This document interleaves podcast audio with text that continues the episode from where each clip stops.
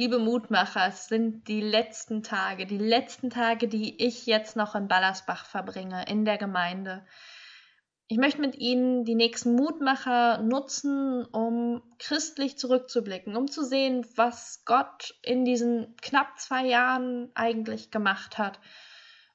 Und die Tageslosung oder auch den Lehrtext möchte ich dabei jeweils als Anstoß nehmen, worauf wir eigentlich zurückblicken. Der Lehrtext heute steht im 1. Timotheusbrief, Kapitel 6, die Verse 17 bis 19. Den Reichen in der gegenwärtigen Welt aber gebiete, nicht überheblich zu sein und ihre Hoffnung nicht auf den flüchtigen Reichtum zu setzen, sondern auf Gott, der uns alles in reichem Maße zukommen und es uns genießen lässt.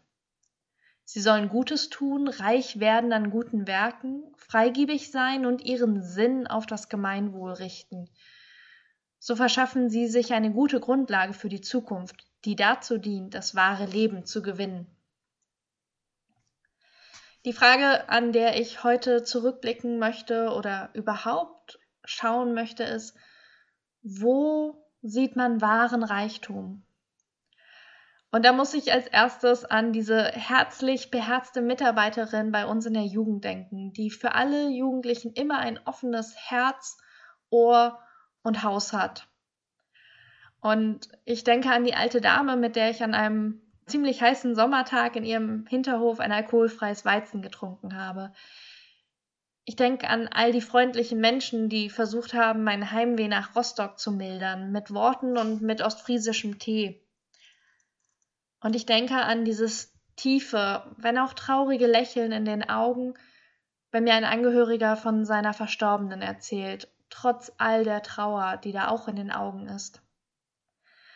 Und ich denke an lachende Kinder im Kigo, die ihren Kopf unter Wasser drücken, um Apfelstücke rauszufischen, und an fragende Konfirmandinnen, mit denen man über den Glauben ins Gespräch kommt und von dem eigenen Glauben erzählt und merkt, dass sich da etwas tut und dass auch die Konfirmandinnen und Konfirmanden und unsere Teamer wirklich Glauben haben, was wir ihnen doch gerne immer mal wieder absprechen. Das sind Orte, nur ein paar wenige, an denen ich wahren Reichtum gesehen habe.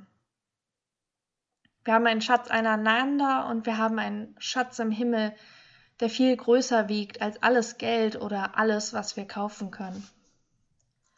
Ich bete, Gott, der wahre Schatz im Leben sind Menschen, mit denen man teilen kann, die lächeln, die einen trösten.